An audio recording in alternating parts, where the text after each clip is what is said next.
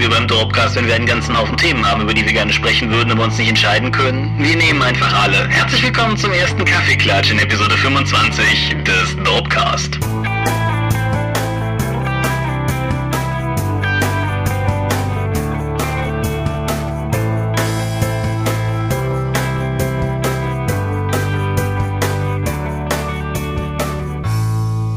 Hi und herzlich willkommen zur 25. Episode des Dorpcast. Heute ein bisschen anders als sonst, aber dazu gleich. Fangen wir mit unseren Namen an. Mein Name ist Thomas Michalski und dein Name lautet? Und mein Name ist Michael Mingers.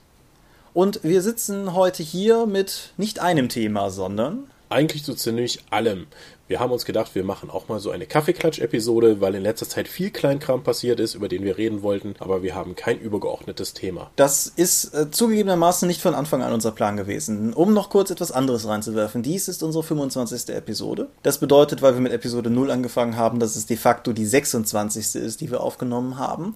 Und das wiederum bedeutet, dass wir das erste Jahr voll haben. Yay! Ja, das wäre jetzt im Moment für schlecht eingespielte, traurige Partytröten. Auf jeden Fall, wir sind jetzt ein Jahr dabei. Das ist, glaube ich, durchaus etwas, wo wir uns am Anfang nicht sicher waren, ob das passieren würde, aber der Zuspruch ist ja weiterhin gut. Die Sache macht Spaß und insofern ja. Wir hatten uns also überlegt, was machen wir zu einem Jubiläums-Dopcast und hatten verschiedene Ideen durch den Raum geworfen, stellten dann aber fest, dass die Liste der Dinge, die wir davor machen würden, immer länger wurde. Und haben uns dann gedacht, na, wenn das so viel ist, dann machen wir dazu einfach eine ganze Episode und alle coolen Ideen, die wir haben, kriegen dann eine eigene anstatt hier irgendwie alles durchzupressen oder, was wir ja auch schon mal hatten, eine Doppelepisode machen zu müssen. Ja. So, außerdem, die Tasse. Außerdem habe ich erst seit, ja, die Tasse ist da, super, wir können also das Gewinnspiel auflösen. Genau.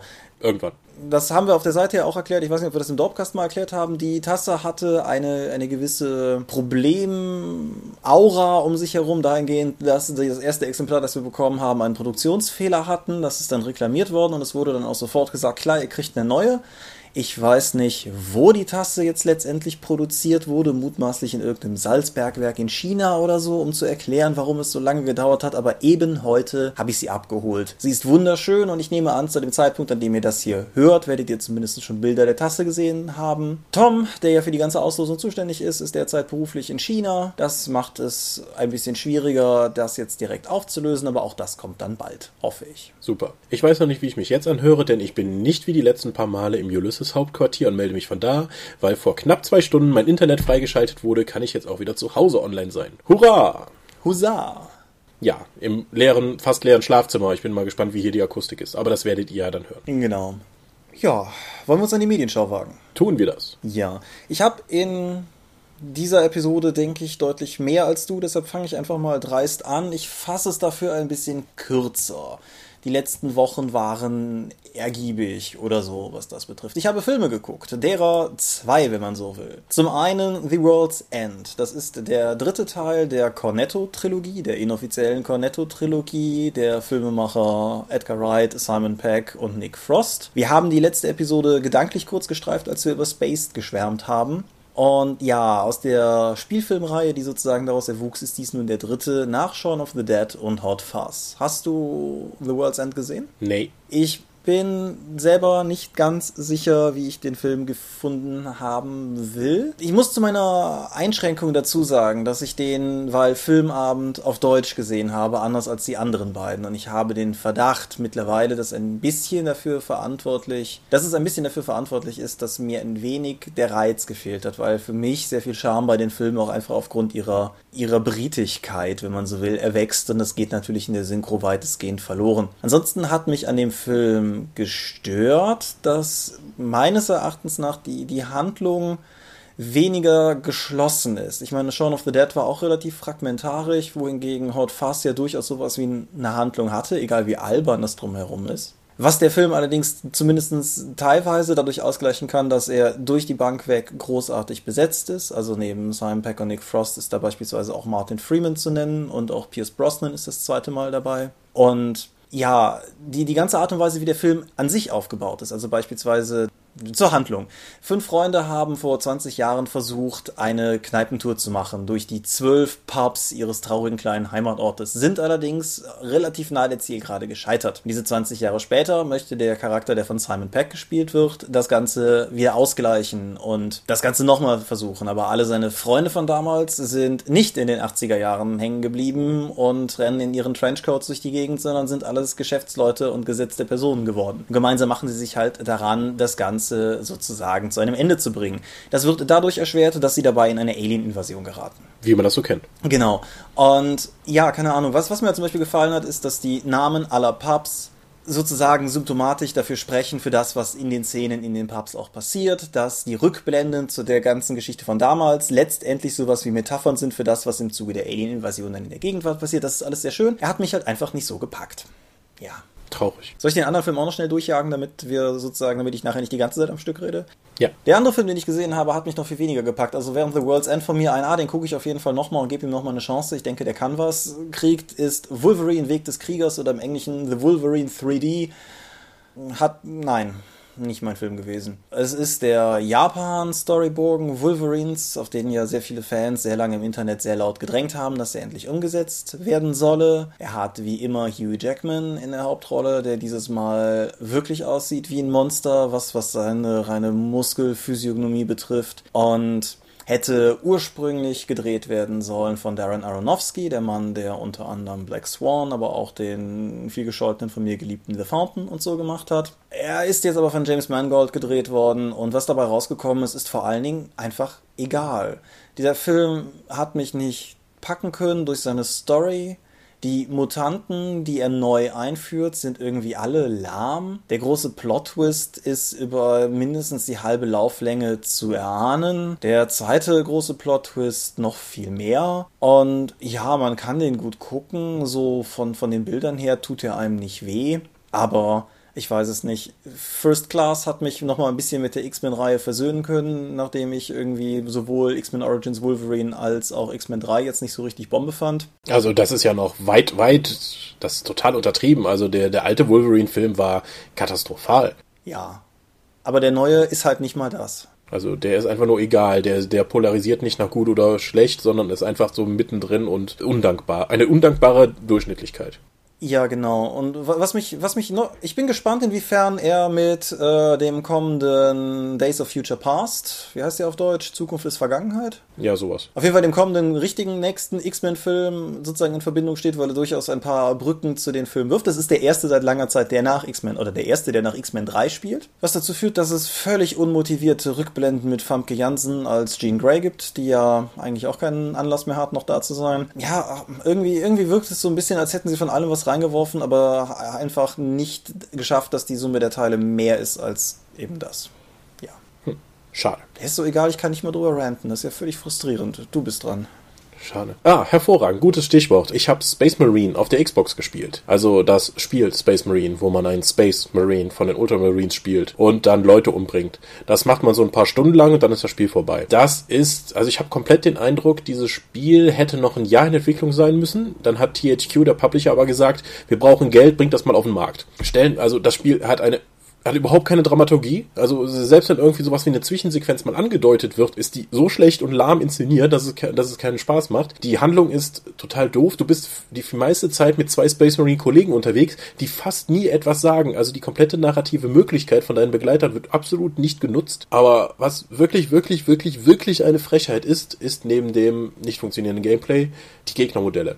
Es gibt für jeden Typus Gegner genau ein Modell. Oh, geil. Es gibt den Ork mit der Axt, es gibt den Ork mit der Wumme, es gibt den Ork mit der Rakete und das sind immer exakt die gleichen Modelle. Wenn du in einen Raum kommst und da, und da stürmen zehn Orks auf dich zu, sind das zehnmal die gleichen Orks. Sowas habe ich, ich weiß nicht, seit Dynasty Warriors nicht mehr gesehen. Selbst da gab es noch ein bisschen Abweichung ab und zu. Aber das ist völliger Wahnsinn für ein Spiel, was vor ein, zwei, zwei drei Jahren oder so erschienen ist. Das, das darf nicht sein. Nee, das ist richtig. Und dann noch große konzeptionelle Probleme Das, das geht überhaupt nicht. Und große konzeptionelle Probleme beim, beim Game Design. Es geht darum, die haben gesagt, hier, wir sind Space Marines, wir, verkau wir verstecken uns nicht hinter irgendwelchen Mauern, um Energie zu regenerieren. Du musst in den Kampf gehen, Gegner umnitschen, dann kriegst du auch Lebensenergie zurück. An sich keine schlechte Idee, nur das Problem ist, du hast auch wie bei Halo, sagen wir mal, eine, eine Lebensenergie und ein Schutzschild. Irgendwie deine Rüstung, die regeneriert sich, warum auch immer. Das passiert halt. Außerdem ist die selbstreinigend, was auch sehr seltsam aussieht. Das Problem dahinter ist, Gegner mit Fernkampfwaffen werden in diesem System wahnsinnig gefährlich.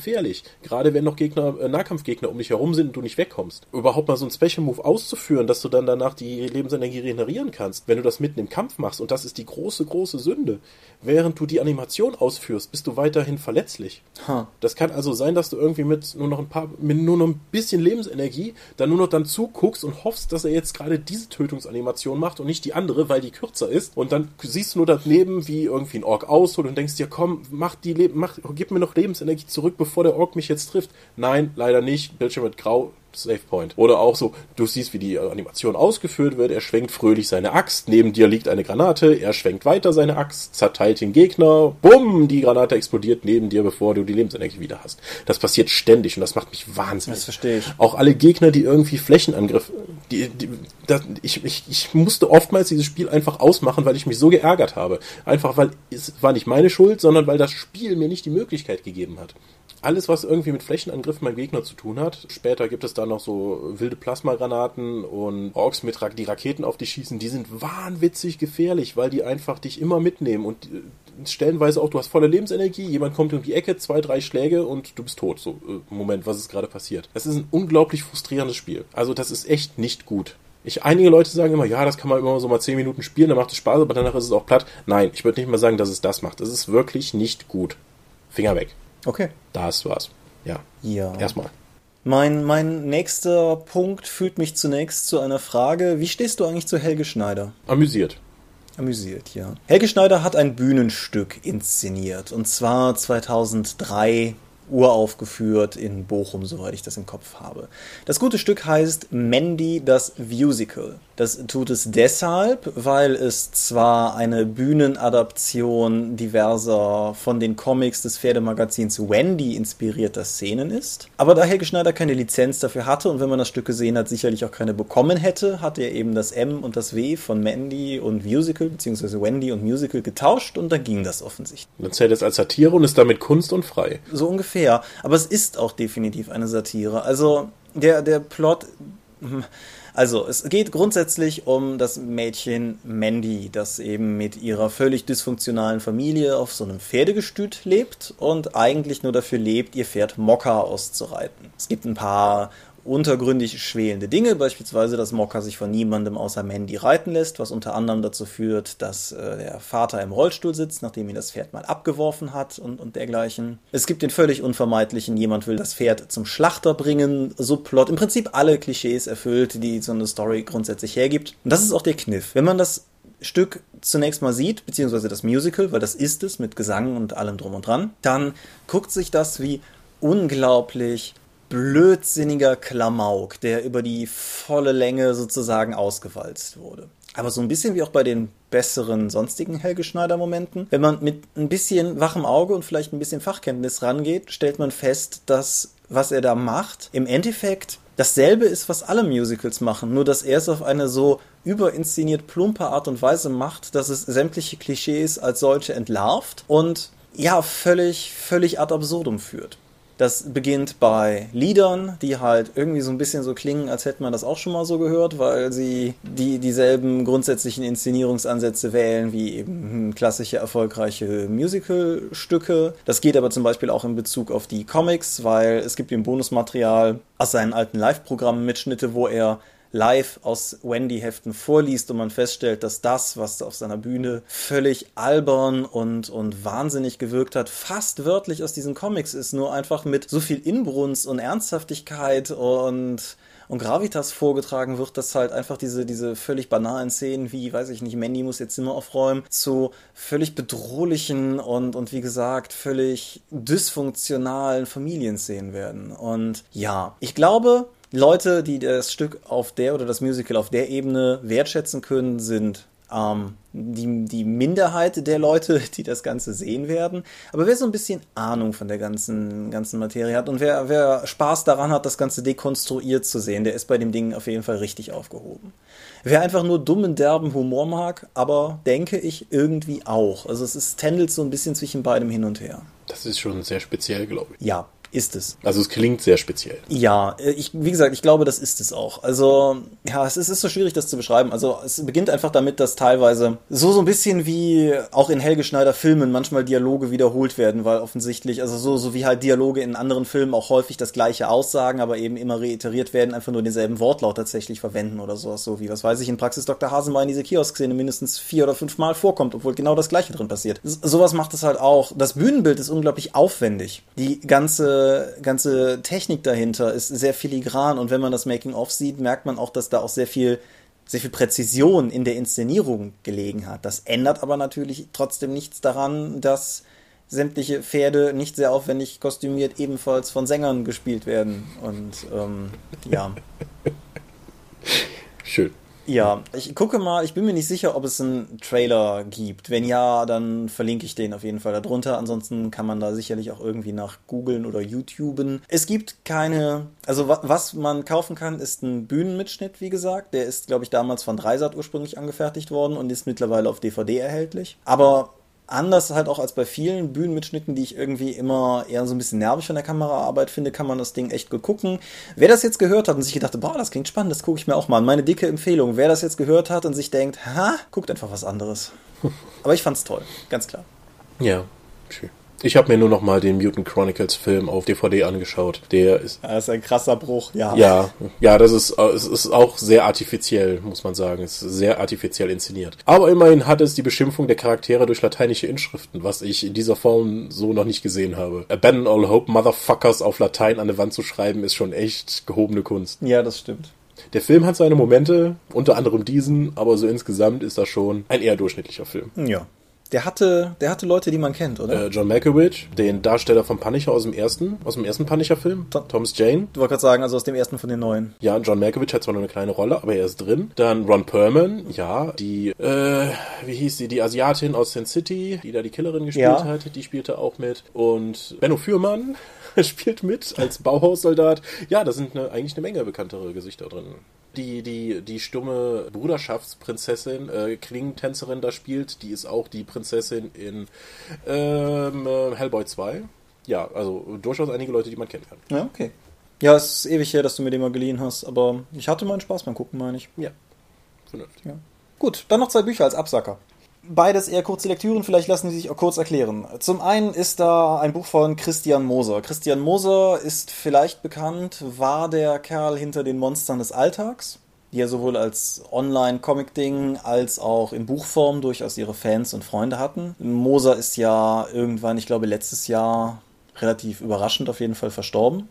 Was er auch gemacht hat und was, glaube ich, weniger bekannt ist, sind drei biografische Werke. Und zwar über Freud über Goethe und über Karl May. Freud und Goethe habe ich irgendwann in den letzten Jahren schon gelesen gehabt. Karl May ist mir jetzt neu untergekommen. Und wenn Moser Biografien macht, dann sind das halt nicht einfach Sachtexte, sondern er wählt sich immer einen relativ skurrilen Fokus und bietet dann so eine Mischung aus ja, seinen Zeichnungen, einem sehr auf Trivia und Absurditäten gewählten Fokus, aber gleichzeitig eine relativ hohe Präzision, was einfach die, die inhaltlichen Fakten betrifft. Das kann ich halt zumindest bei dem Goethe-Ding so halbwegs sagen. Ich bin beileibe kein Goethe-Experte, aber Literatur studiert habe ich ja nur schon.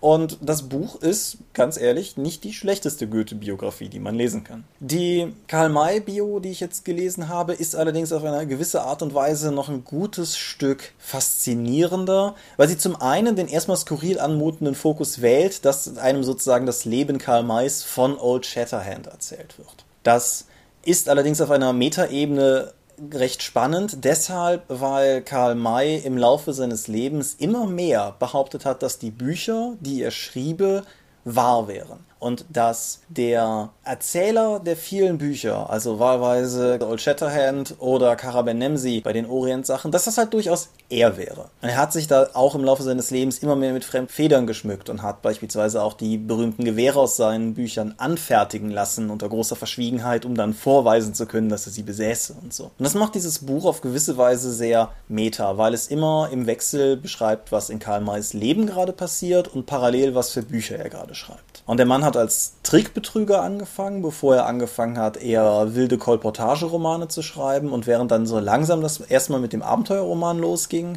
dann aber auch irgendwie nahtlos oder, oder sagen wir mal in verwichtem Übergang in so eine Phase tiefer Religiosität übergeführt hat, ist insgesamt auf jeden Fall ein, ein sehr krudes Gesamtwerk entstanden, sowohl was sein literarisches Werk betrifft, als auch was die Person Karl May betrifft. Und Moser schafft es, das Ganze sehr unterhaltsam und, und skurril zu präsentieren. Und da Karl May ja zumindest, glaube ich, für unsere Elterngeneration ein nicht ganz unwesentlicher Literaturheiliger war, ist es eigentlich ganz cool, da mal so ein paar Fakten auf den Tisch werfen zu können, wenn das nächste Mal darüber erzählt wird, wie toll Winnetou und Co. doch wären. Das andere Buch, ganz kurz, ist von jemandem geschrieben, von dem ich mal wieder nicht weiß, wie man ihn ausspricht. Er schreibt sich John J., soweit komme ich noch, und dann schreibt er sich M-U-T-H. Mut? Moth?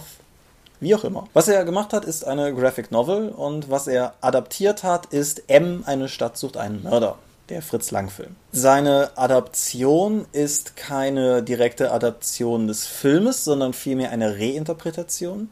Der Stil, den er dafür gewählt hat, ist der von abgemalten Fotografien. Und er hat zu dem Zwecke jetzt auch nicht sozusagen Filmbilder abgemalt, sondern er hat den Film fotografisch neu nachempfunden oder die Geschichte vielleicht eher fotografisch neu nachempfunden. Und aus diesen Bildern, die er mit halt eigenen Darstellern gemacht hat, daraus heraus dann eine Adaption angefertigt. Es gibt Dinge, die mir an dem Comic extrem gut gefallen haben. Was ich vor allen Dingen mag, ich mag den Fritz Lang Film. Und ich denke, der Comic profitiert sehr davon, wenn man mit dem Material vertraut ist, wenn man dann eine interessante Ebene dadurch bekommt, dass man das im Film erlebte oder gesehene mit der Comic-Variante vergleichen kann, dass man sozusagen die gleiche Geschichte hat, die allerdings aus zwei sehr unterschiedlichen Blickwinkeln erzählt werden. Das eine war 1931 ein relativ sehr, sehr im Rampenlicht stehender deutscher Filmemacher, der seinen ersten Tonfilm dreht. Und das andere ist halt 1990 als Graphic Novel von einem Amerikaner gemacht worden. Und man merkt, man merkt halt schon sehr unterschiedliche Herangehensweisen, auch in der ganzen Inszenierung. Was mir persönlich nicht so gut gefallen hat, ist dieser abgemalte Fotografien-Bildstil, der mir persönlich jedwede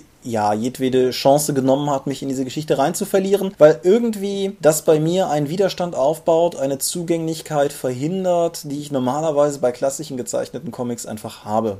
Oder Graphic Novels, wie auch immer. Was ich außerdem so ein bisschen prätentiös finde, ist, dass die Süddeutsche Zeitung Bibliothekausgabe des äh, Buches, die ich habe, einen geradezu tot wirft mit einem Vor- und einem Nachwort von äh, jeweils medienanalytischer Gewichtigkeit, wo ich ein bisschen das Gefühl bei der Lektüre hatte, dass es ein, in einem gewissen Maße eher darum geht zu rechtfertigen, warum es diesen Comic gibt. Und da wird dann auf Teufel und komm raus mit Theorien auf dieses Buch eingedroschen, sogar schon bevor man den Comic selber überhaupt gelesen hat, wenn man halt von Deckel zu Deckel liest. Das fand ich eher nervig. Soll doch die Geschichte für sich alleine stehen. Du hast wieder verkopfte Dinge gefunden. Das ist unglaublich. Großartig, oder? Ja. Was habe ich noch gelesen? Die Meta zum Mutant Chronicles Kickstarter Rollenspiel. Wunderbar. Das Ding kann man sich kostenlos runterziehen, hat keine, keine 50 Seiten, ist farbig, ist total toll. Also die, die Regeln funktionieren jetzt, anders als noch in der geschlossenen Beta, äh, die vorher rumging. Es gibt ein paar Regeln, die sind nicht wirklich intuitiv zu, zu lösen, wie zum Beispiel Schaden. So, so ein normales Sturmgewehr macht dann irgendwie 4 plus 4 W6 Schaden. Also wie viel Schaden macht es deiner Meinung nach? Wie wird dann Schaden berechnet? Was meinst du? Ich würfel 4W6 und addiere 4 drauf. Ah, von wegen. Du würfelst 4W6 und jede 1 oder 2 wird als Schaden gewertet und hier alles über 3 ignoriert. Das ist aber nicht so wie bei Shadowrun, wo dann einfach du sagst, nur 2 von den 6 Seiten sind ein Erfolg. Nein, die gewürfelte 1 oder 2 wird erst zum Schaden addiert. Das heißt, wenn du 3 mal eine 2 würfelst, hast du 6 Schaden mehr. Aha. Da muss man erstmal drauf kommen, weil das ist ziemlich counterintuitive, aber es scheint zu funktionieren. Es, es, es gibt so Regelwerke, wo ich manchmal das Gefühl habe, dass die Leute im Raum sitzen und sich denken, was haben wir mit Würfeln noch nicht gemacht? Es, es macht durchaus Sinn, weil das auch ein Unterwürfelsystem ist und es immer gut ist, niedrig zu würfeln, eigentlich. Also ich muss es mal im Spiel tatsächlich ausprobieren, das sieht aber gut aus. Du hast sonst immer 2W10 und musst halt runterwürfeln. Attribut plus Fertigkeit runterwürfeln und so. Ist aber doch auch nicht ganz richtig, so wie du es gerade erklärt hast. Muss ich zwar unterwürfeln, aber von den unterwürfelbaren Ergebnissen möglichst hoch, oder? Ja, bei einer eins oder zwei. Ja, in Ja. diesem Fall. Bei den anderen ist es nicht so. Da musst du tatsächlich möglichst niedrig würfeln, weil du hast nämlich neben deinem normalen Fertigkeitswert auch noch einen Fokuswert. Und wenn du den erreichst, hast du einen kritischen Erfolg und machst damit doppelt so viele Erfolge wie normal. Wenn du jetzt also sagen wir mal, du hast Geschicklichkeit 8, du hast Feuerwaffen 4 und du hast Feuerwaffenfokus 4. Dann hast du, äh, lass mich überlegen, wenn du unter 12 würfelst, hast du geschafft. Würfelst du auch noch 1 bis 4, hast du, hast du sogar zwei Erfolge mit diesem Wurf. Und das ist schon mal interessant. Und du hast noch diese Chronicler Points. Das sind sowas wie Bennys oder Schicksalspunkte, die ermöglichen dir zusätzliche Würfel zu einer Probe hinzuzunehmen. Oder aber auch einen deiner Würfel auf eine 1 zu drehen, um dann automatisch schon mal einen Erfolg zu haben. Und wenn du dann auch noch ne- den entsprechenden Fertigkeitswert hast oder diesen Fokuswert, dann auch noch sozusagen so einen Doppelerfolg damit direkt zu generieren. Du kannst auch weitere Würfel hinzukaufen, indem du dem Spielleiter in seinen dunklen Symmetriepool einen weiteren Bonuspunkt gibst. Das heißt, dieser, und mit diesen Bonuspunkten kann der Spielleiter dann seine äh, Fähigkeiten von seinen Kreaturen, von seinen Gegnern dann triggern, die vor den Charakteren handeln lassen, weil die Initiative ist einfach, die Spieler ha- handeln aus, wer in dieser Runde zuerst dran ist, dann sind alle Gegner dran. Und der Spielleiter kann mit einem von diesen Punkten halt dann sagen, okay, jetzt bevor du dran bist, ist jetzt eine meiner Kreaturen dran zum Beispiel. Du kannst auch, wenn du einen kritischen Fehler hast, äh, kommst du in den Pool. Wenn du, äh, wenn es dem Spielleiter irgendwie zu langsam geht, kann er sagen, so, jetzt macht mal lange hin, sonst kriege ich einen Punkt in den Pool. Der kann damit auch so kleine erzählerische Sachen auslösen, wie, ja, da fällt ein Stück Putz runter und fällt dir auf den Kopf und so, so als düsteres Omen, weil das ist ja tatsächlich die dunkle Symmetrie, die Auswirkungen auf, die Le auf das Leben der Charaktere hat. Es, es macht wirklich inzwischen einen relativ runden Eindruck, was die Regeln angeht und das Layout von dem Buch ist einfach top. Ich hätte nicht gedacht, dass sie es schaffen, aus jetzt den ganzen 20 Jahren, wo es dieses Spiel schon gibt, dem Artwork und dem neuen Artwork irgendein stimmiges Gesamtbild zu erschaffen. Aber sie haben es geschafft und dazu noch ein sehr gut lesbares Layout zu generieren. Ich bin wirklich begeistert und freue mich total, wenn das, wenn die entsprechenden Produkte dann jetzt ankommen. Ja, beim Layout kann ich zustimmen. Ich habe kein Wort drin gelesen, aber ich habe zumindest mal reingeklickt und ja, hübsch ist es. Ja. Aber der Kickstarter ist ja jetzt auch zu Ende und äh, Kickstarter ist ja noch ein Thema, worüber wir uns noch unterhalten wollten. Ja. Wollen wir da auch dann sozusagen jetzt reinstarten? Ja, bitte. Dann dann nur noch in einem Satz, weil ich relativ viel online mit Leuten darüber kommuniziert habe. True Detective rockt gerade alles weg, was Serien im Internet irgendwie an Fandom haben, wie es scheint. Kann ich nächstes Mal mehr zu sagen, bin ich noch nicht mit durch. Oh. Dementsprechend jetzt zum eigentlichen Thema oder zum ersten unserer eigentlichen Themen sprechen wir über den Mage Kickstarter. Ich fange mal an und dann fängst du an zu schimpfen, okay? Ja, gern. Also, Mage the Ascension ist das dritte der klassischen drei großen Systeme der Old World of Darkness oder wie wir im Neusprech sagen, Classic World of Darkness, glaube ich, oder Classical World of Darkness, ich weiß es nicht. Auf jeden Fall die, die, untergegangen ist und jetzt doch nicht, weil Verkaufszahlen. Und ja, wie auch schon bei dem Vampire the Masquerade 20 Jahre und Werewolf the Apocalypse 20 Jahre, gibt es jetzt auch ein Mage the Ascension 20 Jahre Deluxe Sammel, kommt alles rein, was du zum Glücklichsein brauchst. Buchprojekt. Und wie auch bei den vorangegangenen wird das Ganze von einem Kickstarter getragen. Doch bei diesem Kickstarter geht es nicht darum, das Buch an sich zu fördern. Das wird nämlich sowieso gemacht, sondern es geht darum, die Deluxe-Ausgabe dieses Buches zu fördern. Und bevor ich dir jetzt sozusagen deinen dein Fassbefehl gebe, sei noch gesagt, zu dem Zeitpunkt, an dem wir das Ganze hier aufzeichnen, sind noch 19 Tage dieses Kickstarters übrig. Die Schwelle, die erreicht werden sollte, lag bei 70.000 Dollar. Der derzeitige Betrag ist 343.597 Dollar. Das sollte eigentlich, wenn man so, sich zurückerinnert, wie oft ich gesagt habe, dass Mage mein absolutes Lieblingsspiel ist, Grund zur Freude sein. Doch so richtig freuen können wir uns nicht, denn Denn die erste Möglichkeit, also das erste Pledge-Level, wie Leute in Europa an ein Buch kommen können, liegt bei 160 Dollar. Fucking 160 Dollar für ein Buch. Ich habe noch nicht mal die Option, nur das PDF von dem Ding haben zu. Äh, doch, Moment, die gibt's vorher, aber für 35 Dollar, ne? Ja. Ja. Genau, erstmal dann die 35 Dollar für das Ding. Und dann wird's. Ach, ich kann doch nicht. Kann man überhaupt die Standard-Edition kaufen oder geht's da tatsächlich nur um die Deluxe-Edition? Es geht nur um die Deluxe-Edition. Die Standard-Edition wird genauso wie bei den anderen beiden in der Form erfolgen, dass theoretisch zumindest nachdem die Pledge-Leute, also die, Kickstarter-Leute beliefert wurden, kommt das Ding ja auch zu Drive-Thru und wird da dann als kaufbare PDF und als Print-on-Demand verfügbar sein. Ich kann das aus eigener Erfahrung nur von Vampire the Masquerade sagen und was man da halt bekommt, ist ein in verschiedener Ausstattung verfügbares, in meinem Falle Softcover, Schwarz-Weiß-Buch von erstaunlicher Stabilität, das seinen Sinn und Zweck erfüllt. Das kommt allerdings durchaus auch zu einem ordentlichen Preis. Ich glaube, die liegen momentan so bei 50, 60 Dollar. Hätte ich jetzt nachgucken müssen, aber ja. Ja, also ich bin ja nicht mehr so total negativ wie damals bei dem Exalted Kickstarter. Ich meine, durch die Print-on-Demand-Möglichkeit kannst du es ja tatsächlich sagen, okay, es gibt nur noch drei Produktschienen. Erstmal PDF, dann Deluxe-Ausgabe für die Sammler und dann irgendwann die Print-on-Demand-Fassung, wer das Standardwerk halt haben will. Kann man ja machen. Soweit ist okay, klar. Soweit ist okay, aber A, der Preis ist schon echt krass. 70.000 Dollar als Grundwert ist schon wieder alles, was ich an, an Rollenspiel-Buchpreiskalkulation kenne, ist das schon wieder völlig wahnsinnig, aber die waren innerhalb von Minuten schon wieder gefundet. Aber was wirklich, wirklich schon wieder mein Riesenproblem ist, sind die Stretch Goals. Bei Exalted habe ich mich ja schon wahnsinnig aufgeregt, aber was die bei Mage machen, schlägt dem fast echt den Boden aus. Die geben mir da als Stretch Goals von 15 bis 30.000 Dollar Unterschied zum vorangegangenen werden T-Shirts freigeschaltet in ihrem Shop, die für eine kurze Zeit für einen etwas etwas stärker rabattiert sind, als das normalerweise üblich ist. Wollen die mich verdammt nochmal verarschen? Ich, ich schalte damit weitere Produkte frei, die ich auch kaufen darf. Das ist eine Frechheit. Und dass sie irgendwann dann ab bestimmten Stretch Goals dann auch nochmal PDFs dazu schmeißen von irgendwelchen alten Produkten, das kostet die ja alles nichts mehr. Das ist eine Gelddruckmaschine zum Fan ausnehmen. Ich, ich fasse es nicht. Auch dass zwischendurch mal wieder sowas ist, ja, 30.000 Dollar Unterschied. Ja, es kommen jetzt drei weitere Lesebändchen rein. Wie, wie kann man so etwas mitmachen? Das ist eine Frechheit gegenüber dem Kunden. Ja, was mich an der ganzen Nummer auch so ein bisschen stört, ist die Art und Weise, wie es aufgezogen wird. Also es gab halt auch irgendwie dann auf Twitter aus deutscher Seite die Nachfrage, ob das stimmen würde, dass dieser ja doch relativ ordentliche Preis sozusagen die unterste Schwelle für nicht amerikanisch-kanadische Leute wäre. Und da wurde dann gesagt, ja, sorry, sorry, hier Shippingkosten sind in letzter Zeit zu hoch gegangen, wir müssen das so teuer machen. Darauf kamen dann noch ein, zwei Nachfragen. Das Ganze lief, wenn ich das richtig im Kopf habe, mit dem Onyx Publishing Twitter-Account sozusagen, wo dann irgendwann nur noch kam, ja, da musst du dich jetzt an die offizielle Kickstarter-E-Mail-Adresse wenden. Dieser Kanal hier hat die Antworten nicht, die du suchst. Prima. Ja. Genauso möchte ich behandelt werden, wenn ich, ein, wenn ich plane, ein 160 Dollar teures Buch zu kaufen. Ja. Und ja, ich weiß es nicht. Ich meine, auf der einen Seite, klar, ich weiß, dass ich mir die Standard-Edition über Drive-Thru kaufen kann und das ist auch der Weg, den ich gehen werde, weil ich nicht meine halbe Monatsmiete obendrauf ausgeben kann, um mir dieses Buch zu kaufen. Das ist einfach nicht drin. Und das ist ja soweit auch in Ordnung, aber es, es wurmt mich einfach so ein bisschen, wie, wie das Ganze aufgezogen wird, auch mit dieser Selbstverständlichkeit, wie das aufgezogen wird, weil das sind echt hohe Preise.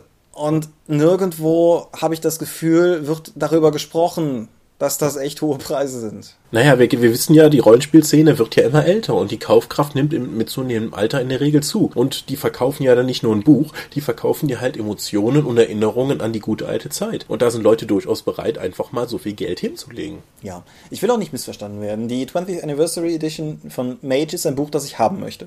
Ich habe ja vor einer Weile hier schon mal drüber gesprochen, dass ich mir ein paar von den neuen Technokratiebüchern gekauft habe, die sie rausgebracht haben. Und die Art und Weise, wie sie darin angedeutet haben, wie sie das doch relativ in den 90ern verhaftete alte Mage the Ascension nehmen und in das 21. Jahrhundert portieren wollen, was ja gerade bei einem Spiel, das um Wahrheit, um Realität, um die Wirklichkeit und was sie bestimmt, was darauf basiert, ist es natürlich klar, dass man sehr viel anpassen muss in einer Zeit, die halt irgendwo zwischen, ja, auf der digitalen Seite beispielsweise zwischen Wikileaks und Snowden und, und Falschmeldungen und Ubiquitous Computing über beide Ohren und so weiter. Auch dieser ganze, das Setting eigentlich durchziehende Twist zwischen den traditionellen Wegen der Magie und der Technik wird halt zunehmend schwieriger in einer Zeit, wo jeder, jeder, jeder, jeder ein Handy hat. Und das scheinen sie sehr, sehr klug aufzunehmen. Und das, ich habe ein Interesse daran zu sehen, wohin sie es führen, zumal sie ja den alten Line-Developer wieder an Bord geholt haben. Das heißt, das ist auch durchaus eine, eine konsequente Fortschreibung von etwas. Das finde ich gut. Was mich halt stört, wie gesagt, ist die Art und Weise, wie das Ganze hier aufgezogen ist. Mhm. Es ist nicht auf eine Art und Weise frustig und, und, und dilettantisch aufgezogen wie bei dem Earthbound-Ding, über das wir vor zwei Episoden noch so geschimpft haben, aber trotzdem, ja, keine Ahnung, ich begegne diesem Kickstarter nicht mit einem guten Gefühl. Ja, vor, vor allen Dingen jetzt nochmal dem Mutant Chronicles Kickstarter, der jetzt auch beendet wurde. Der hat auch die 137-fache Überzeichnung oder so etwas. Das Ding hat halt 151.000 Pfund eingebracht. Aber das liegt daran, weil A, das Produkt stimmte. Die haben das mit Achtung Cthulhu schon gezeigt, dass sie es können, dass sie auch innerhalb von der vorgegebenen Zeitrahmen liefern und zwar auch gute Qualität. Es gab richtig, richtig was drauf. Also alle 10.000 bis 15.000 äh, Pfund oder sowas wurde ein neues Buch freigeschaltet, das du auch bekommen hast und spannt direkt als PDF. Ich meine, wenn du jetzt, du kannst im Nachhinein noch plätschen, wenn du die 40 Pfund Pledge, also etwa 60 Dollar, 50 Euro nimmst, bekommst du zweieinhalbtausend 1000 Seiten Rollenspielmaterial für The Mutant Chronicles. Das ist völliger Wahnsinn. Ich, ich bin so gespannt auf das ganze Material, aber da bekomme ich noch richtig, richtig Gegenwert. Ja. Gut, da sind auch einige Sachen dabei, wo ich mir dann sage, muss das jetzt so sein, weil die Savage Worlds Version des Buches kostet das PDF alleine 20 Dollar noch oben drauf. Aber du bekommst auch einen 20 Dollar Discount auf die Printausgabe, wenn du die danach noch holen möchtest, wenn die fertig ist. Also außerdem ist der betreut wie kein anderer Kickstarter, den ich kenne. Der Chris Birch oder Leute aus seinem Team sind rund um die Uhr online. Die haben immer, die waren in verschiedenen Podcasts, die haben Google Hangouts gemacht, die haben Interviews gegeben. Jede Frage auf der Homepage wird direkt beantwortet. Es ist wahnsinnig, wie die sich darum kümmern. Ich, ich fühle, fühle mich als Kunde wirklich gebauchpinselt, wenn ich da dem einfach mein Geld hinschmeiße. Das ist, das ist vielleicht der Kern. Das ist vielleicht tatsächlich der Kern, weil, wie du schon sagst, dieses Gefühl als Kunde gewollt und eingeladen zu werden, an dieser Sache zu partizipieren, ist halt quasi das Gegenteil von dem, was mir dieses Mage-Ding suggeriert. Und das Mage-Ding im Guten wie im Schlechten sagt halt in etwa sowas wie, ach komm, du weißt doch, dass du es willst. Und ja, Herrgott, ich möchte dieses Buch haben, aber nicht unter diesen Konditionen. Ja, und so wie ich das sehe, Onyx Pass ist jetzt der x-te Kickstarter, den die machen und viel geliefert haben die noch nicht. Ja, da muss ich tatsächlich bitten, Hörer in den Kommentaren sich dazu zu äußern. Ich weiß es nämlich tatsächlich nicht, weil ich das auch nicht mehr so aktiv verfolgt habe. Ich weiß, dass sie nicht die schnellsten sind und irgendwo in diesem, ich habe es jetzt gerade nicht gefunden, in diesem langen, langen Text zu dem Age Kickstarter steht auch sinngemäß drin, wir haben daraus gelernt und geben die Lieferzeit deshalb ohnehin weiter in der Zukunft an als bisher. Na, okay ist zumindest ehrlich. Aber es würde mich interessieren. Was habt ihr bei den Jungs bis jetzt geplätscht? Was habt ihr bei den Jungs bis jetzt insgesamt gekickstartert? Und was ist äh, bisher bei euch angekommen und wie fandet ihr das? Schreibt es in die Kommentare. Ehrliches Interesse. Ja, aber da die sich auch immer so ähm, um mich gekümmert haben bei Mutant Chronicles und weil da immer wieder interessanter, wirklich für mich interessanter Kram dazugekommen ist, habe ich auch fast eine Monatsmiete jetzt da reingesteckt an Geld. Unter anderem auch, dass ich dann irgendwie als Charakter gezeichnet ins, ins Grundbuch komme, damit ich auf ewig in diesem fantastischen Setting dann drin bin. Aber das nur ist nur totales Fanboy-Tum. Also das ich auch alles sehr viel billiger haben. Ja. Aber lass uns mal, lass uns mal weiter robben, weil ja. ich glaube, unser, unser Punkt ist gemacht und ansonsten fangen wir an zu nörgeln und nörgeln ist uncool. Nörgel ich doch stattdessen über Amazon Prime. Wir haben das letzte Mal kurz angerissen. Wer Amazon Prime Kunde ist, das war bisher das 30 Euro Abo für den besseren Lieferservice sozusagen. Erhält jetzt neuerdings Zugriff auf die Instant Video genannte Streaming-Bibliothek von ehemals Love Film. Das ist ein Angebot, das, soweit ich weiß, in Amerika auch schon länger besteht, aber nun noch seinen Weg nach Deutschland gefunden hat und ist zugleich ein Angebot, das viel geiler klingt, als es ist. Ich habe es jetzt nur mal angetestet, das heißt, es ist jetzt noch keine, keine tiefgehende Meinung, die ich da anzubieten habe, aber es gibt halt eine App, unter anderem für die Xbox 360, die habe ich mir runtergeladen und die habe ich benutzt. Kleine Randanmerkungen, diese App läuft, soweit ich weiß, nur, wenn du Goldmitglied bist. Das bedeutet zumindest für diesen Weg musst du halt zusätzlich die Kosten noch im Hinterkopf behalten. Es gibt aber auch Alternativen. So, wenn man jetzt also da entsprechend sich umsieht, ist der erste Eindruck durchaus cool. Es werden dann auf der Startseite durchaus auch ein paar semi-aktuelle Filme präsentiert, aber sowas wie Star Trek Into Darkness ist ja schon irgendwie dufte und der Gedanke, sich das online angucken zu können, ist ja auch irgendwie cool. Technisch gesehen, was das Streaming betrifft, alles sauber. Meine Tests waren alle durchaus erfolgreich. Was einem dann aber zumindest mir schnell auffällt, ist zunächst einmal das große, große Defizit im O-Ton-Bereich. Das ist natürlich ein Spartenbereich, aber ich denke, dass die Anzahl der Leute, die ihren Kram gerne im Originalton gucken, sofern sie der Sprache mächtig sind, nicht völlig zu vernachlässigen ist und halt durchaus auch in einer signifikanten Menge beispielsweise auch in unserer Hörerschaft vertreten ist. Was man feststellt, ist, dass es zwar Dinge gibt, die im O-Ton vorliegen, das aber eher so eine Minderheit. Teilweise auch völlig erratisch. Also beispielsweise ist die sechste Staffel Breaking Bad auf Englisch zu haben. Eins bis fünf aber nicht. Bei vielen anderen Serien ist es andersrum. Da bricht der englisch vorhandene Teil viel früher ab als der auf Deutsch vorhandene Teil. Was man außerdem feststellt, ist, dass man während des Guckens die Sprache nicht wechseln kann, weil das Ding nicht mehr tonfähig ist, sondern stattdessen separate Videos für verschiedene Sachen hinterlegt. Wahnsinn. Dass beispielsweise, ja, keine Ahnung, man halt, man, man findet eine ganze Menge von dem Kram, dadurch zum Beispiel, wenn man nach OV oder Original irgendwas oder so sucht, das, das geht halt schon. Aber das ist halt trotzdem, das finde ich, ist frustrierend. Was noch viel frustrierender ist und vielleicht auch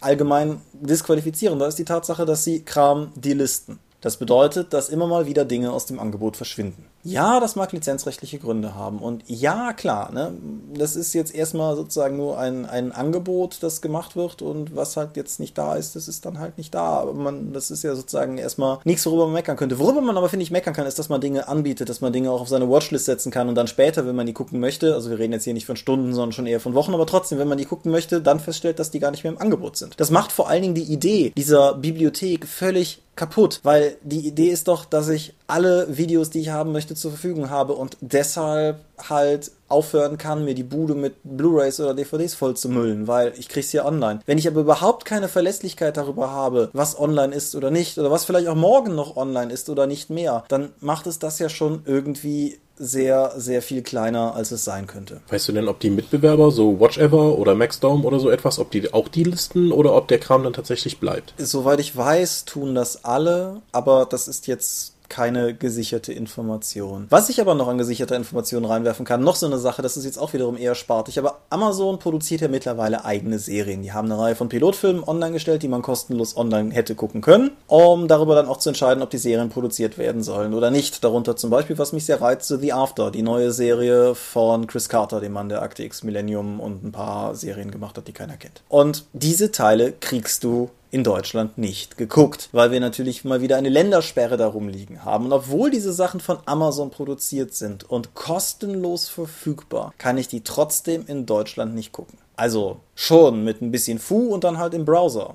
Klammer auf, die Browser-Applikation funktioniert über Silverlight. Wer sich das antun möchte, kann das gerne tun. Ich habe beim Mac nicht die besten Erfahrungen damit gemacht. Aber egal. Wenn, wenn, wenn, warum ist das nicht verfügbar?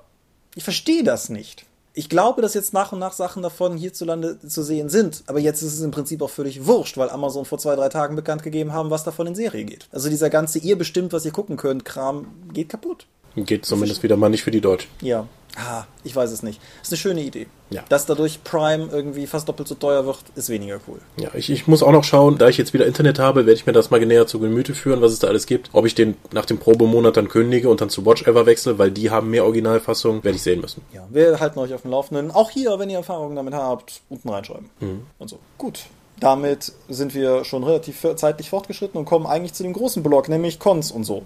Ja, jede Menge. Ja, ich war auf der Conline, also wie man auf der Conline sein kann, weil das ist eine Online-Convention. Ich musste an dem Samstag sowieso ins Büro und arbeiten, weil ich Internet brauchte. Dann habe ich nebenbei in einem Fenster halt das Foyer von der Conline offen gehabt. Das war so ein großer Chatraum. Und da konnten sich die Anwesenden halt unterhalten und Runden zusammensuchen. Und dann wurden über Google Hangouts dann diese Runden äh, ausgetragen. Ausgetragen, sage ich. Ich glaube, es gab irgendwie über den Tag verteilt tatsächlich nur vier Runden, die tatsächlich dann geplant waren. In eine davon wollte ich reinschauen, nebenbei als Zuschauer mitwirken. Das sollte eine D&D Next Runde werden. Habe ich gedacht, okay, guck sie erstmal an. Leider kamen da nicht die Spieler zusammen und deswegen habe ich nur ein bisschen mit den Leuten da geklönt beim Arbeiten. Das hat auch nicht, war aber auch nicht lange. An sich eine schön, sehr schöne Idee und eigentlich, dass dieses Medium dann genutzt werden kann, um auch von der physischen Präsenz sich zu lösen und von zu Hause aus dann tatsächlich in einer Runde zocken zu können. Ich finde es immer noch schöner, mit Leuten um den Tisch zu sitzen und einfach blöde Witze zu reißen. Das ist ein sehr wichtiges Element für mich beim Rollenspiel. Sowohl die blöden Witze wie auch um den Tisch sitzen. Aber die Conline hat durchaus Potenzial. Ich hoffe, dass das nächstes Mal wieder ein bisschen umfangreicher wird. Was auch noch dann im Foyer passiert ist, ist, dass der Moritz Melem dann einfach ein DSA-Quiz ausgerufen hat unter allen Anwesenden. Und wir haben dann noch kurzfristig organisiert, dass von Ulysses in, durch meine Person dann für den Gewinner ein PDF-Gutschein rausgegeben wurde. Und der Roland, der Sphärenmeister, hat dann auch noch äh, Gutscheine für seinen Shop für den zweiten und dritten Platz gespendet. Das ist ja cool ja, das, das ging relativ spontan. Es war also ganz, ganz lustig. Ja, also Conline durchaus mal im Auge behalten. Ist eine schöne Sache. Ich hoffe, dass das nächste Mal wieder dann ein bisschen länger ist und ein bisschen äh, mehr Leute sich einfinden. Ja. Letztes Wochenende war ich dann auch noch mal physisch präsent. Ich bin mit einer Kollegin nach Ludwigsburg gefahren. Dort hat das Kreativstudio um den Felix Mertikat herum das kreative Wochenende ausgerufen. Das heißt also so Kreativschaffende, Drehbuchautoren, Filmemacher, Illustratoren, Game Designer und alle möglichen möglichen anderen kreativen Menschen kommen zusammen und tauschen sich dann gegenseitig aus in Workshops oder einfach nur im gegenseitigen Rumhängen und Erzählen. Und wir haben dann einfach mal die Verlagsperspektive da reingebracht. Das war ein sehr, sehr faszinierendes Wochenende. Das ist so ein Einladungswochenende dann gewesen. Wir haben ziemlich viel, glaube ich, gelernt und auch viel da lassen können. Also es ist, ich war, war, war ganz interessant, mal aus äh, komplett anderen Bereichen die Leute dann zu hören, wie die arbeiten und sich dann hin, die Bälle hin und her zu spielen. Also wirklich dieses gegenseitige kreative Befruchten ist eine, war eine ganz tolle Sache. Ich denke halt sowieso, dass wir, dass Kollaboration auf so vielen Ebenen etwas ist, wovon eigentlich alle Bereiche weiterhin profitieren können. Ganz, ganz egal, in welche Richtung du gehst, ob du jetzt irgendwie eher in Bewegtbildmedien gehst, ob du eher beim gedruckten Wort bleibst. Man kann immer von allen anderen lernen. Und ich finde es cool, dass das Internet das zunehmend zu fördern scheint. Weil ich denke mal, auch wenn das jetzt natürlich ein physisches Treffen war, diese Grundvernetzung, die wir heute haben, die uns alle miteinander vernetzt, die wir Kram irgendwie machen, aber die zum Beispiel auch euch mit uns vernetzt, die wir Kram machen, die ihr Kram konsumiert und so weiter. Das, das ist unglaublich spannend und dadurch, dass im Internet ja doch irgendwie alle sind und so, schafft das ein viel größeres Fundament und wenn daraus dann auch noch wirkliche Treffen entstehen, die ja nochmal eine ganz andere Art von Eindringlichkeit haben, von dem, was man erfährt und so, das, ja, wie gesagt, das kann, kann nur ein Gewinn für alle sein. Ja, außerdem gemeinsames Essen ist ja immer gut, sei es nun im amerikanischen Burgerhaus oder in dem fantastischen Dönerrestaurant Kotsu. Und wenn ihr in Ludwigsburg seid, schaut auch mal im Fantasy Stronghold vorbei. Dieser Dönerrestaurant und der Fantasy Stronghold sind exakt nebeneinander. Das ist also wie gemacht. Und in dem Dönerrestaurant, wir wurden so freundlich bedient. Das Essen hat riesige Portionen, die absolut köstlich waren. Es hat ein paar Eigenheiten. Du fragst so, gibt's ja auch eine Karte und die Bedienung setzt sich hin und meint, nee, ich bin deine Karte, was willst du? Das war ganz sympathisch. Ich habe dann auch, ich habe einen wahnsinnig guten Rinderdöner bekommen und Pommes und die Pizza war super und äh, danach gab es noch Milchreis und Tee auf Kosten des Hauses. Super. Wenn ihr in Ludwigsburg seid, schaut da mal vorbei. Alles klar. Ja. Aber es gab noch eine Convention, die HeinzCon. Dieses Jahr war ich aber nicht da. Du auch nicht. Nee. Das hat unter anderem damit zusammen. Vorher war die HeinzCon ja nur eine halbe bis dreiviertel Stunde von mir hier im finsteren Taunus entfernt. Inzwischen ist die HeinzCon ja äh, an den, an die Nordküste gewandert. Das war mir doch dann ein bisschen weit. Ja. Irgendwie sechs, sieben Stunden zu fahren. Das, das hat's bei mir letztendlich auch lahmgelegt, wobei ich auch zugeben muss, dass ich dieses Jahr völlig verpennt habe, wann die ist. Also bis ich irgendwie zwei, drei Tage vorher von, ich glaube, André Wiesler eine E-Mail bekam, ey, bist du eigentlich auch da? Und ich mir dann dachte, oh, nö. Huch. Bin ich nicht. Ja, die HeinzCon, wer das noch nicht weiß, ist die Hausmesse vom Uhrwerk Verlag, nach dem großen Heinz natürlich. Und die haben da wahnsinnig viel vorgestellt. Also wirklich wahnsinnig viel. Ich, ich, hab, ich muss nochmal hier schauen. Ich habe mir jetzt gerade aufgefallen, dass ich schon wieder Sachen vergessen habe, die dort besprochen wurden. Also der Uhrwerk Verlag ist ja auch Lizenznehmer von dem Schwarzen Auge und hat nicht nur die Myranor-Lizenz, also das Güldenland, wofür dann noch einiger, äh, also, sondern auch Tarun, die Hohlwelt. Davon ist bis jetzt der Hintergrundband erschienen. Und sie haben jetzt noch angekündigt, dass nicht nur die grundsätzlichen drei Bücher, die zuerst angekündigt waren, dort erscheinen werden, sondern auch beliebig viele weitere. Da ist die Lizenz wohl erweitert worden. Total toll für alle Leute, dieses asiatisch angehauchte Setting im Inneren ein Aventuriens oder in einer Globule oder wie das auch immer funktioniert jetzt sehen wollen. Aber noch ganz, ganz viel anderes. Sea Dracula, hast du das mitbekommen?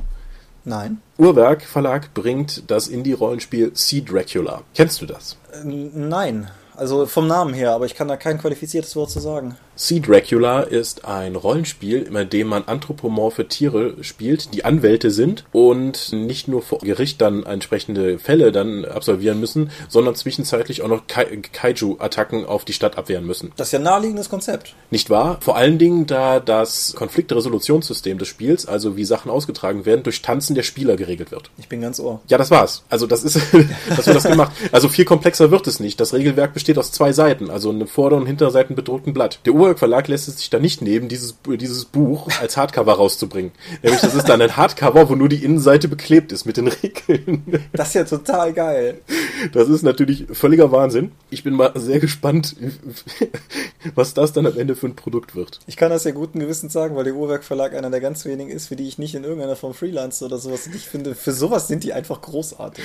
Ja, es ist, äh, ja, ja, über die Wirtschaftlichkeit weiß ich nicht, aber es ist zumindest eine sehr sympathische Idee. Sie folgen ja einem sehr dorpigen Credo des, weil wir es können, Produzierens oder so.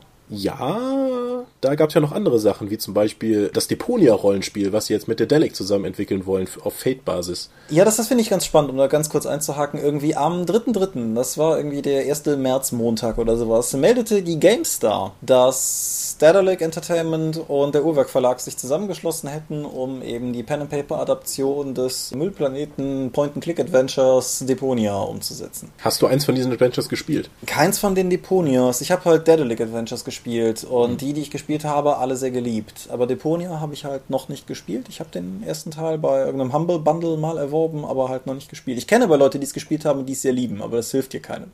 Ich auch mal bei einem Humble Bundle oder so dabei gehabt, jede Menge Derek-Abenteuer. Ich hatte es vor allen Dingen wegen Satinavs Ketten geholt, aber äh, ich habe bin auch noch nicht durch fehlendes Internet und so dazu gekommen, mir das genauer anzuschauen. Aber hm, Deponia-Rollenspiel, ich weiß nicht, Freiheiten, die irgendwie möglich sind. Ja.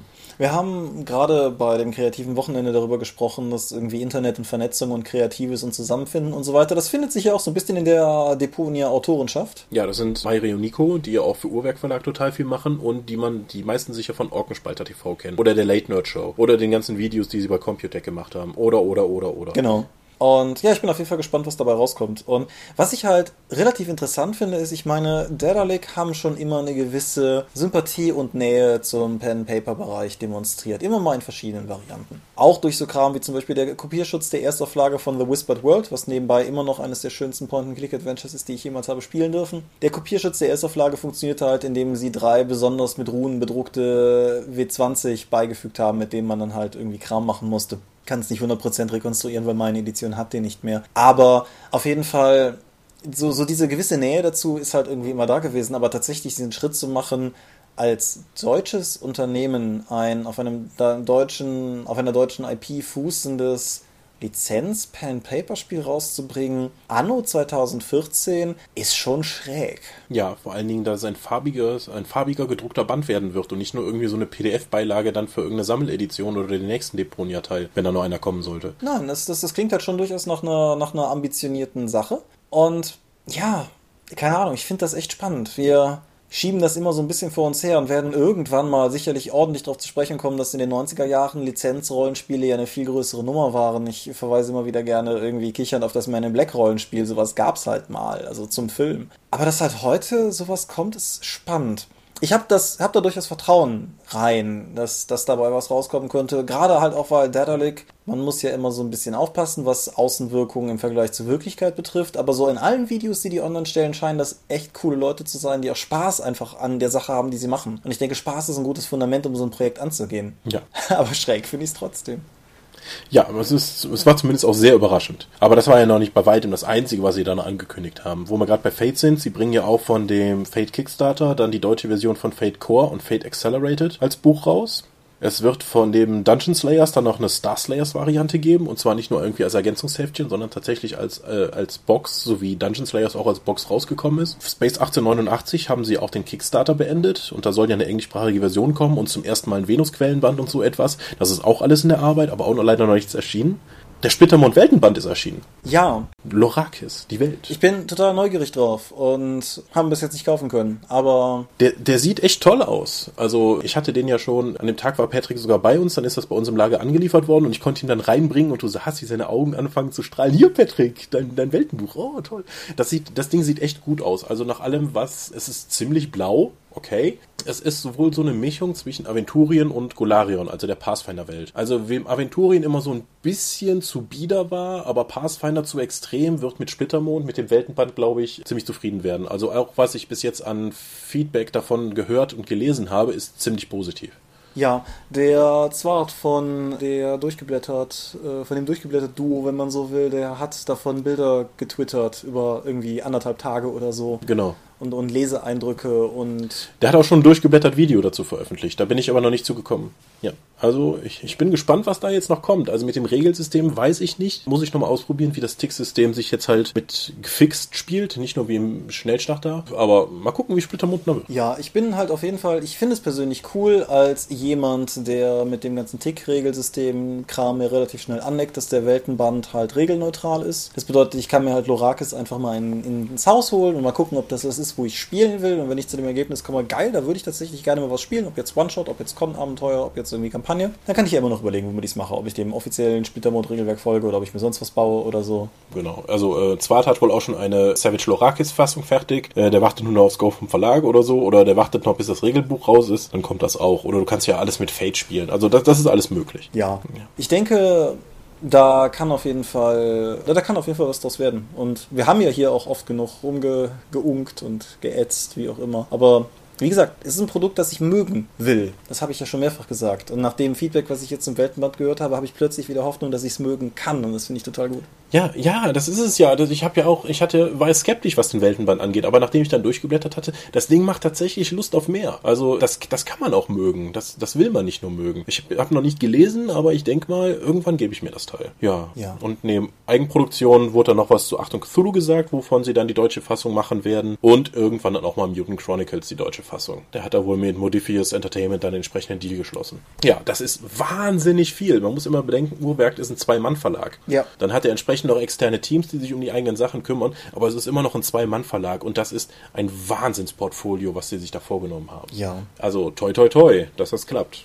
weil das ist nicht wenig. Das klingt jetzt so ein bisschen wie so ein Standard-Internet-Call to Action, aber es ist mir durchaus ernst gemeint. Hörer, Meinungen, wenn ihr Kram habt bei Uhrwerk, den ihr cool findet oder den ihr nicht cool findet. Auch das würde mich tatsächlich interessieren, weil, wie gesagt, Uhrwerk ist für mich persönlich so ein bisschen noch außerhalb des persönlichen Einzugsgebietes, weil die halt auch tatsächlich, also coole Sachen machen, aber wenig davon, was ich tatsächlich aktiv in irgendeiner Form rezipiere. Mhm. Und ich finde es halt einfach spannend, was die teilweise aus dem Boden stampfen, obwohl sie halt ein Zwei-Mann-Verlag sind und mit wie viel, mit wie viel Heißhunger auf coole Produkte, die manchmal zu arbeiten scheinen. Und das ist, ja. ja.